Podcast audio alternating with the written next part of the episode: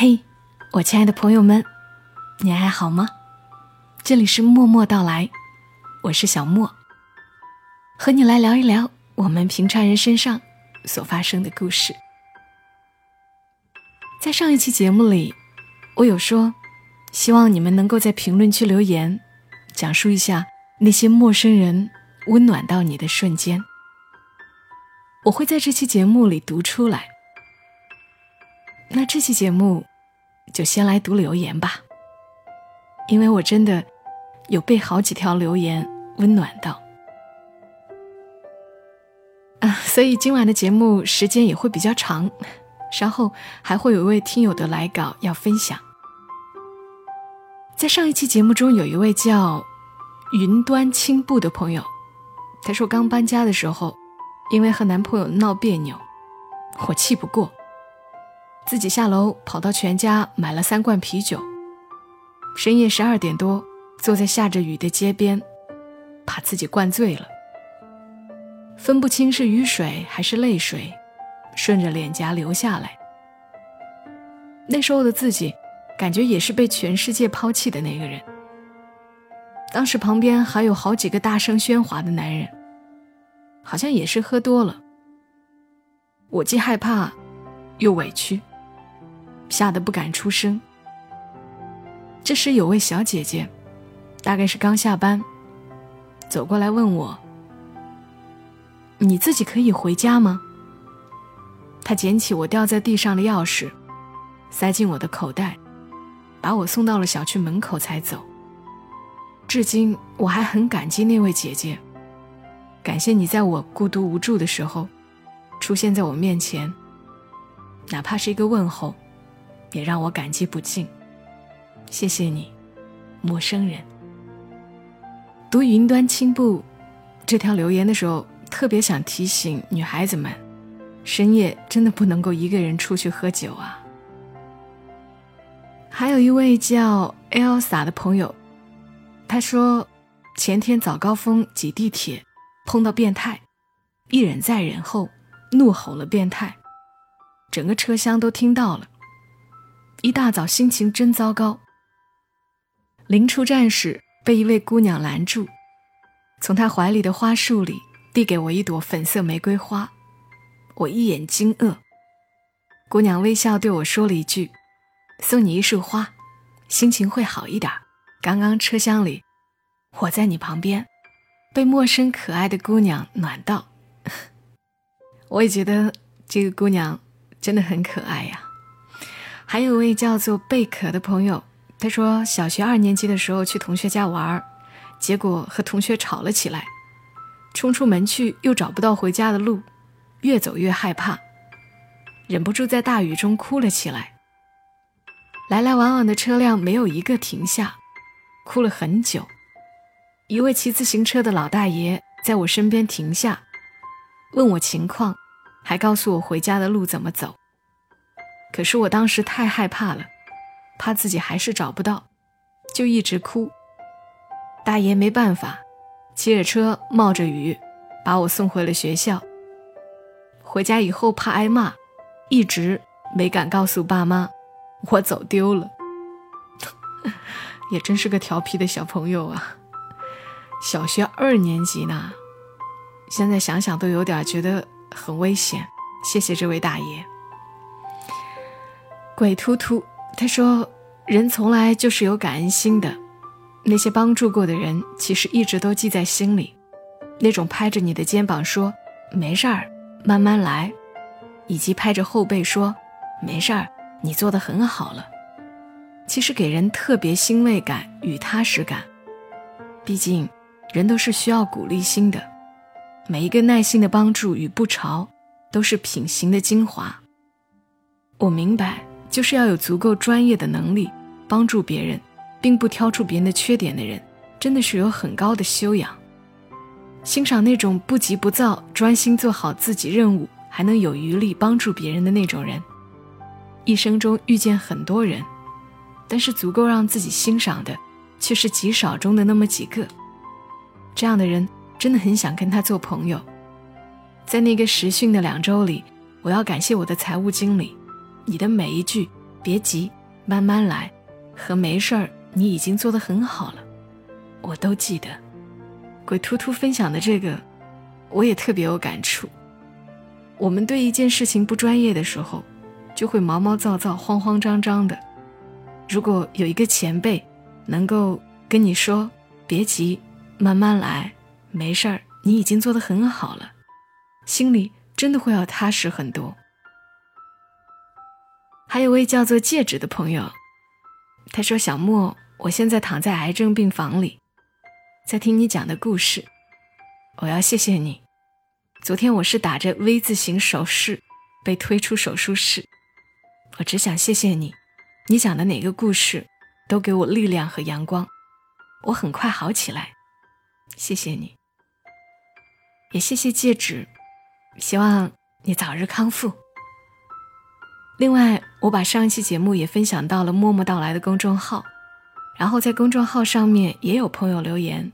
有一位叫做 Scarecrow 的朋友，他说：“二零一八年过年前夕，在昆明，我在地铁站通过网络地图找到了一家民宿青旅酒店，我要订的是五十八元的床位房。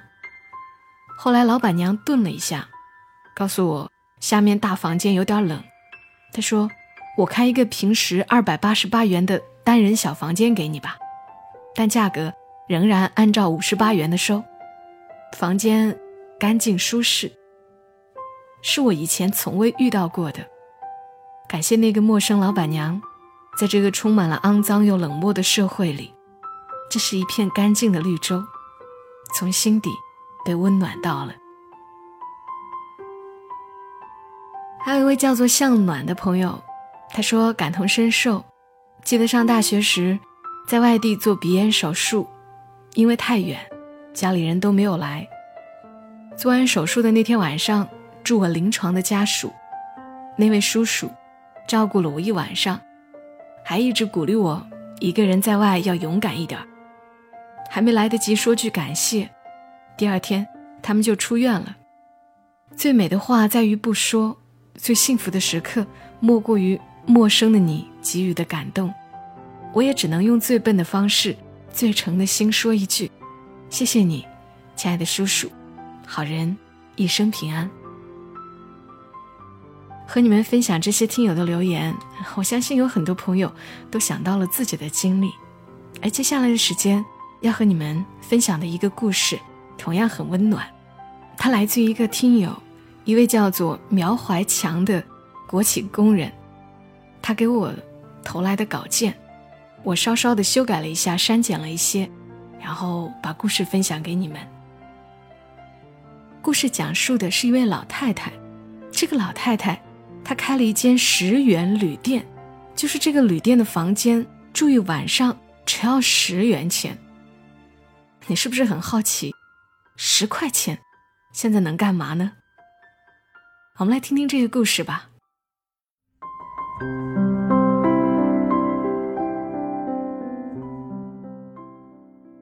朋友开了一家快捷酒店，位置还算得上是在本市的繁华地段。开业那天，他把我带到酒店的最高层俯视街景。外面的景色灯火阑珊，可他却让我着重看隐藏在两栋老宅里的一栋更古老的二层小楼。那个二层小楼的样式古怪，是上世纪八十年代的建筑。朋友的快捷酒店每层都有二十间房，但只有在最高层的幺二二零号客房，才能看到那个两层小楼的一瞥。虽然看不到全貌，但是住宿十元的招牌，还是醒目的，给自己做了广告。我说十元一宿，开什么玩笑？解放前的价格吗？那得多差的条件呐！朋友说：“可他却在我最无助的时候接受了我。你眼前站着的我，就曾是他的一个租客，是住在那里的经历，让我开了这家快捷酒店。然后朋友和我讲述了这件十元旅店的故事。十元旅店开在沈阳北航两栋老旧居民楼里，夹杂着的一栋更旧的二层小楼。门口十元住宿的招牌，像是在与这个时代进行抗衡。十元旅店没有独立卫生间，不能洗澡，不到十米的地方有一个垃圾场。夏天的时候气味浓烈，冬天的时候污水结冰。虽然条件很差，但还是会有人住，因为这个城市里总有一些人只能把这里当成是自己的住所。十元旅店有个好听的名字，叫新雅。它的经营者是一个无儿无女的老太太。旅店过去不是旅店，而是一个国有化工厂的百货商店。老太太年轻的时候在这家商店里做销售员，是劳动模范。丈夫则是这个厂子的吊装工人。丈夫有病，两个人到了四十几岁都没有孩子。一九九零年，四十五岁的丈夫在进行吊装作业的时候，吊带断裂，被重物砸到。虽然送到医院进行了抢救，但还是没能活命。没儿没女，又没了丈夫，老太太从此成了一个无依无靠的人。作为男人的家属，厂里给老太太赔偿了二十万。九六年企业破产，该卖的都卖给了私人老板，百货商店也在售卖的列表中。但凡有背景的。都对工厂的国有资产垂涎欲滴，四处找人，想出底价买回来。可厂长老马是个厚道的人，他想到了没儿没女的老太太，就说把商店低价卖给厂里困难的职工吧，问李娟要不要，这是厂子欠他的。那时李娟已经五十出头，还没到退休的年龄。自己又是售货员，她是最离不开这个商店的人。出去打工，谁会要一个五十岁出头的呢？他在心里合计，一个上千人工厂的大厂，分成车间卖给私人老板，或是汽车拆卸厂，或是废品收购站。他不想商店也没了，那自己的曾经也就没了。她后来做了个梦。梦见丈夫回来了，和她说厂子不能没了。于是她答应了马厂长的建议，她拿出丈夫死亡时厂里赔给她的钱，买下了这栋两层小楼，又把它改装成了一家旅店。因为旅店条件差，一开始十元一天的价格，在九十年代还算可以。可是十几年过去了。房价依旧十元一天，却让人难以相信。什么东西都在涨价，可他却没有让旅店涨价。有人也劝他，说再不涨价，你就得关门停业了。可老太太却有她的小盘算。她说：“我年纪大了，不想折腾了，涨价，那么相应的配套设施也得提高，那样。”我就得先支出一大笔的钱，水电费都是他们自己掏，我又没啥成本。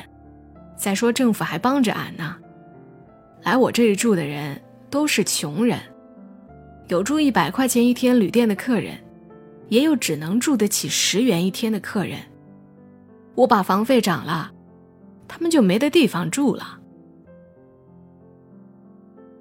老太太到了七十几岁。干不了重活，但却不懒。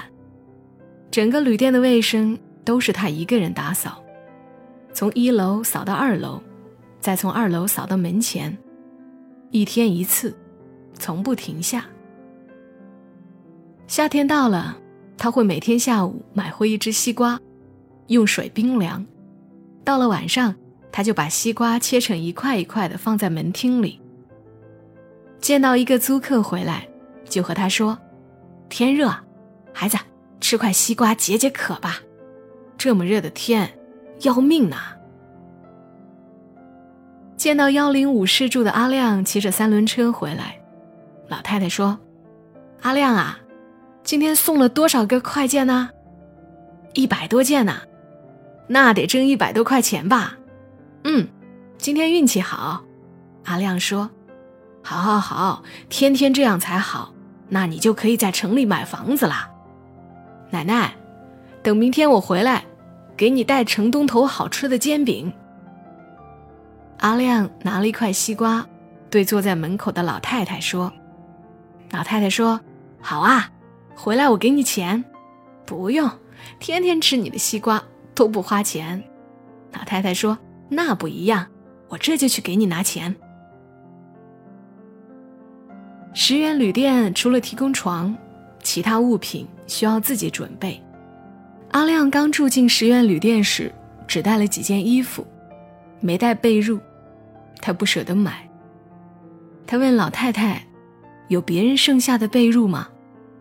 老太太从不把这些别人剩下的被褥给别人用，她只是不舍得扔，都留在了库房里。有是有，都在库房里堆着，怕不干净。阿亮说：“能用就行，不花钱的还讲究卫生干嘛？”可阿亮睡了一个晚上，身上就感到痒。第二天起来，身体上长出了红疙瘩。老太太问：“睡得习惯吗？”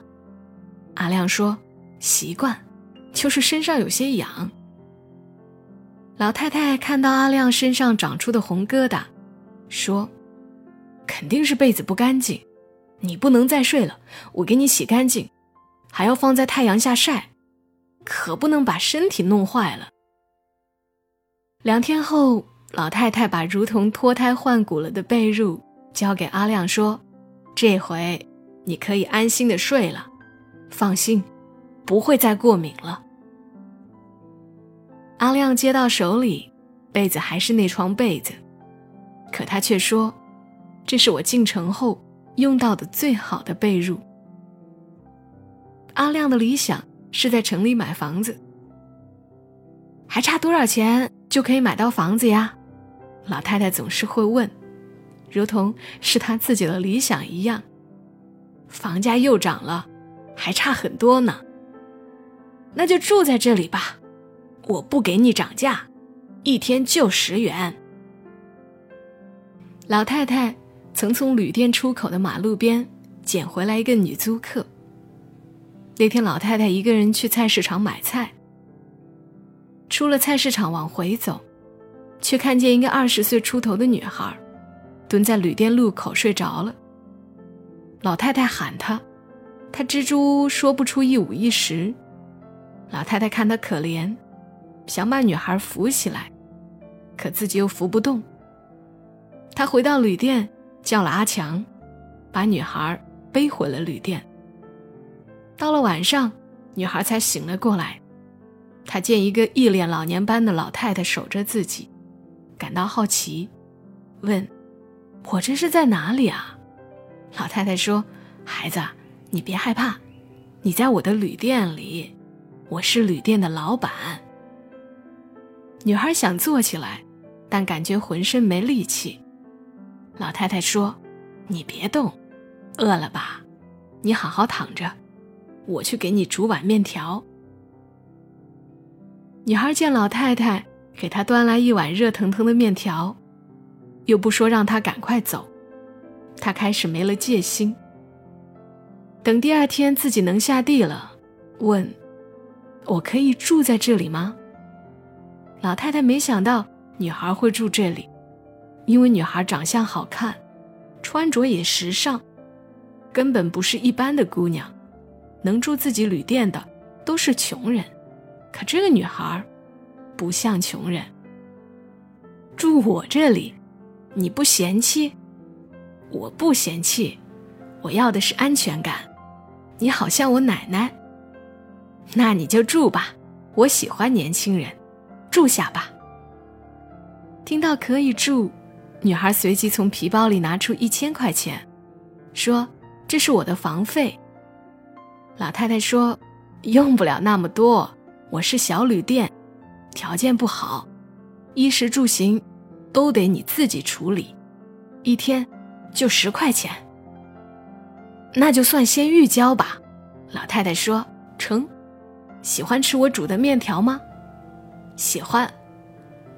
老太太说：“那你以后回来就和我一起吃饭，我给你做。”女孩说：“好。”但却再没有和老太太一起吃过饭。女孩是个女歌手。女歌手都是白天在家，下午四点起床，六点出门。然后打车去刚到起步价距离的 KTV 上班，下半夜两点才回来。今天早点回来啊！老太太只知道女孩是唱歌的，却不知道在 KTV 里唱歌和在电视里唱歌有什么区别。怎么会有人大半夜听歌啊？还让不让人休息？女孩搀住老太太，给她一个拥抱，说。好，听奶奶您的，今天早点回来。可他每回回来都没有早过第二天的凌晨两点。老太太，今天想听什么歌曲啊？老太太一天最开心的时候就是听女孩唱歌。女孩每天出门前必定会给老太太唱首歌。嗯，让我想想，还是老歌吧。唱我们那个年代的，那我给你唱刘三姐吧。好啊，刘三姐好听，就唱刘三姐。女孩的唱功了得，不比专业歌手差。唱完，老太太说：“好听，天天出去唱歌，那么晚才回来，你会不会是歌星啊？”那必须的呀。这是我上大学学音乐的梦想呢，女孩说。老太太的旅店曾住进一个失败的创业者，而在老太太的帮助下，却再次让他重获信心。见阿强提着一个机箱出门，老太太说：“阿强，又到外面修电脑啊？不如把你的电脑修理室开在我的旅店里。”这样你还能省下一笔费用。创业那是需要资本的，阿强把钱都投在了租店铺上，剩下的钱只能让自己住在石原旅店里。那不成，这旅店太隐蔽了，谁会到这里来找我修电脑呢？只有开到市里的电子市场才能挣钱呐。然而，老太太的话一年半后，却成了真事。找阿强修理电脑的越来越少，同行竞争越来越多，自己的摊位费用涨了一半。他趁着手里的钱还够还给同学，赶忙停业了。在十元旅店里休整了大半个月，他又找创业项目，开始给别人做网页。这一次，他听从了老太太的话，把自己的公司开在了十元旅店里。阿强，起床啦！这都十点了，怎么还不起床？是不是晚上又没睡啊？做网页这种活，有时候活非常急。昨天通宵做完网页，第二天便睡到了中午。老太太说：“你们这些年轻人呢，晚上不睡觉。”白天睡到中午，真不知道你们怎么想的。因为还没有收到网页制作费，阿强已经两个月没有给老太太付房租了。可老太太却说：“不急不急，你们年轻人辛苦，现在啊都讲究自己奋斗了，不像我们那时候，毕业了就有工作，中午也不要出去吃了，在我这儿吃吧。”老太太虽然七十多岁，可对年轻人的事物还是很感兴趣。见阿强坐在电脑前，边问：“网页是什么东西啊？电脑能像人脑那样想问题吗？它有人聪明吗？”阿强说：“电脑不是人脑，但它比人脑快。网页啊，就是用来宣传自己的一个宣传页，只要有人通过电脑输入网址，打开网页，就能知道你的企业或者商品信息。有那么神奇呀？那我的旅店，你可不可以给宣传出去？可以呀，我把你的旅店发布到网上，让更多人知道。老太太笑着说：“那太好了，我老太太也能到网上去了。”阿强的网页公司一开始生意不错，买了新的电脑，还雇佣了两个帮手。然而，二零一二年的一次事件却让他又一次创业失败。那天，他接到一个电话，对方是本市的一家食品公司，让他做一个网站，出价两万。这是一个大活，网站这东西越做越简单，越做越快，因为有了前期的积累，在做网站都是现成的了，一组装就可以了，不到一个星期。便把网站制作完，然而这一次也断送了他做网站创业的想法。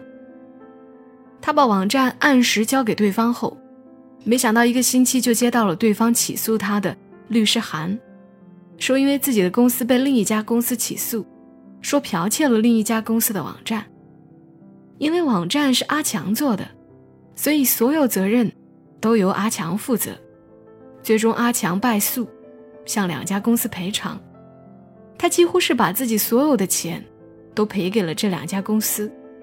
但这还没完，因为那家公司名声很大，这件事也成了行业里的典型。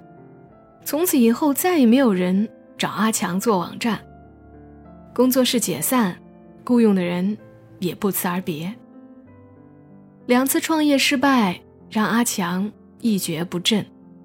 他把自己关进房间不出屋，老太太见他一天不出屋，端着一碗面条敲开他的房门，对他说：“孩子啊，身体要紧，吃点东西。”那是一碗热气腾腾的面条。阿强记得小时候自己受了委屈，跑回奶奶家，奶奶也会给自己做面条，吃饱，吃饱就什么烦恼都没有了。阿强听见老太太说：“阿强吃完那碗面条，热泪盈眶。他突然抱住老太太，喊了一声‘奶奶’。老太太说：‘那你以后就叫我奶奶吧。你爱吃面条，我天天给你做。’阿强没忘记老太太的请求，他把老太太的十元旅店放到了网上。”又和旅店里其他人一起，给老太太的旅店进行了一次内部改造和外部粉刷。这一次，所有的费用都是旅店里的租户出的，看上去更像是旅店。空房率变成了零。阿强不再做网页，帮着老太太经营旅店的同时，也用业余时间学习。一年后，考上了研究生。他学习的专业。便是酒店管理。阿强就是跟我讲述这个故事的朋友。后来，阿强再次创业，在石原旅店的马路对面经营了一家快捷酒店。两年前，因为消防设施不合格，老太太的十元旅店关停了。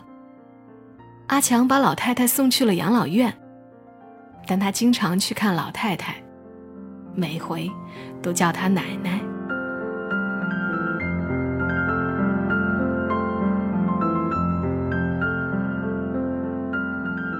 好啦，今晚讲述的都是你们的故事，每一个故事都充满善意，谢谢你们。